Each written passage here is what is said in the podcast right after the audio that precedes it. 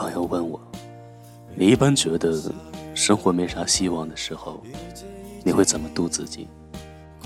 心态好的时候，我会笑着说：“我从没想过倒下，前面有一大群人等着我。”心态不好的时候，我容拉着脸说道：“我怎么敢倒下？我的背后空无一人，所有人都在这斗兽场里挣扎。这场撕咬有一个很冠冕堂皇的名字，叫做生存。”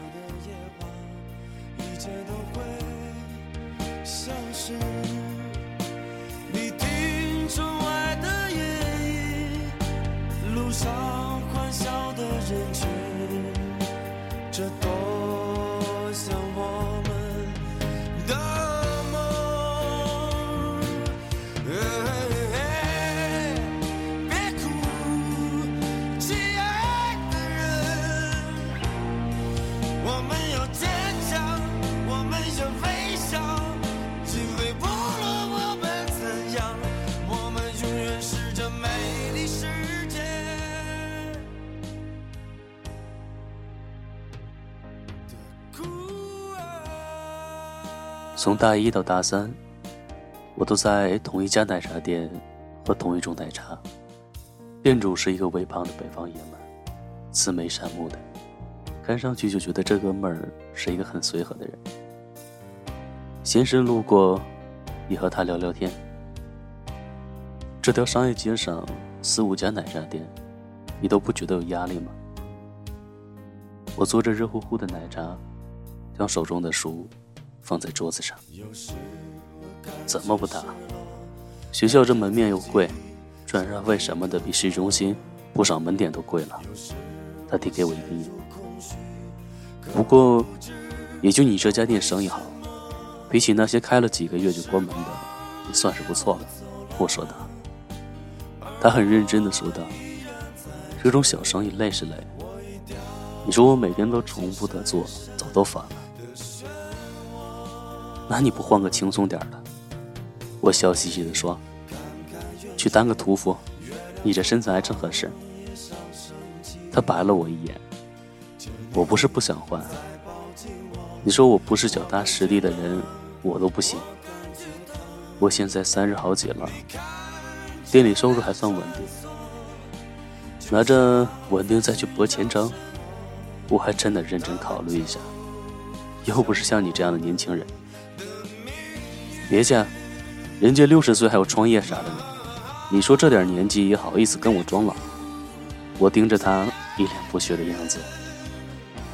不一样，现在有老婆有孩子了，是败不起。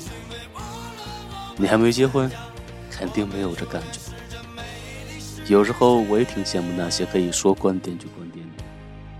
他把烟头掐灭，起身去煮奶茶。我耸耸肩。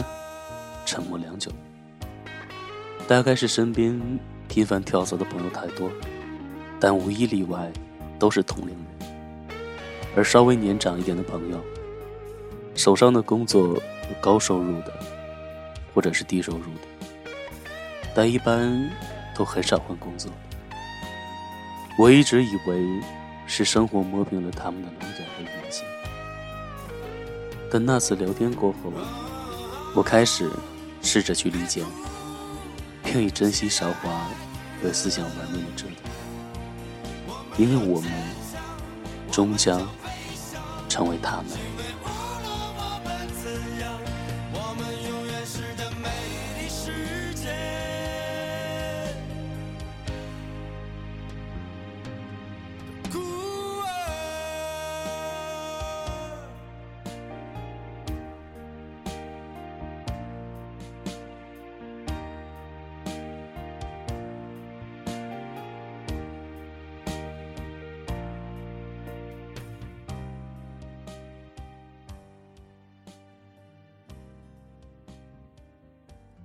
目前一位读者跟我吐槽他的生活状态：没钱，工作感觉没前途，烦心事一大堆。我经常这样，多想想美好的事情，我打着官腔，琢磨着今天又不想码字，该想什么理由来搪塞编辑。但是你不觉得这样真的很消磨青春吗？我喜欢写作，所以才关注你。但是现在每天加班好累，偶尔想码字，又不知道写些什么。回到家都不想动，只想睡觉。收入又低，交了房租，然后日常开销，我连烟都不敢抽贵。每次和爸妈打电话都说挺好的。我独生，爸妈以后还得靠我。就凭我现在的状态，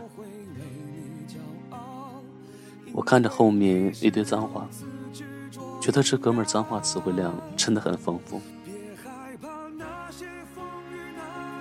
你敢去死吗？我回复了这么一句，加了一个微笑的表情。他叽里呱啦的回复骤然停止，我心里一疙瘩。他不会真的去死了吧？你不要这么较真好不好？我正在胡思乱想的时候，他回复道：“不敢，也不能。”我舒了一口气，开始思考怎么回复。他先说道：“不死，但是比死好不了哪儿去。”我本来随手搜了一段心灵鸡汤复制给他，看到这个回复，我愣了一下，阿霞退后键，然后打过去一句话：“这个世界上和你一样相似又不敢死的人有无数个，其中包括你。”也包括我。然后明早你还要去上班，我也要上班。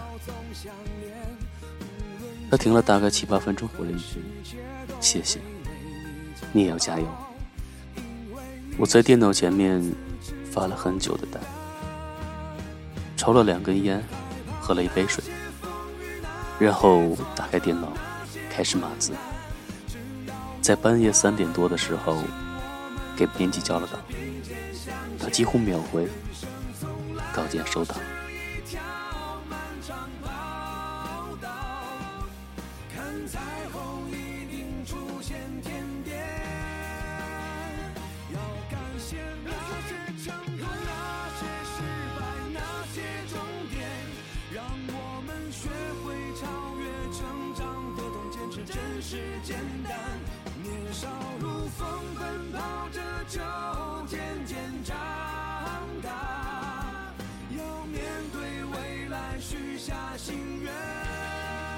我有一位高中同学，家境算得上是不错，我很欣赏他，倒不是因为偶尔出手的阔绰和仗义，因为我觉得你要是有一万块钱，别人要你借一百，你肯定也不会点两三分，但能给别人一个仗义的好印象。我欣赏的姐夫是因为我觉得他很勤奋，而且很真实。我印象最深的是大一的时候，我去绵阳找他玩。他请客过后，我第二天看到他一个本子上，上面记了一些数字。